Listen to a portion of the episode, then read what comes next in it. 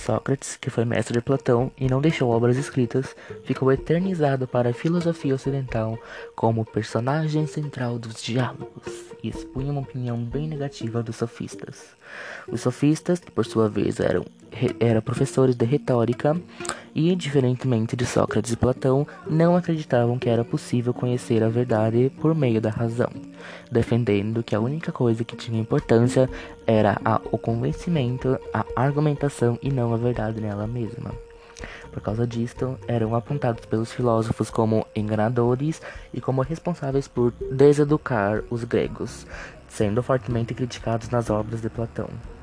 Os sofistas, por outro lado, rejeitavam a possibilidade de que a verdade existisse, e se ela existisse, nunca seria possível conhecer através do limitado intelecto humano, de modo que, ao invés de buscar a verdade, buscavam apenas serem mestres da retórica que pudessem convencer os seus interlocutores do que quer que desejassem. Por esta relação absolutamente oposta em relação à verdade, a moral dos sofistas não era baseada em princípios, mas em oportunidades, de modo que não tinham como objetivo a justiça em processo criminal, mas livrar-se da condenação por meio da retórica, sendo a justiça nada mais que uma fixação inexplicável dos filósofos.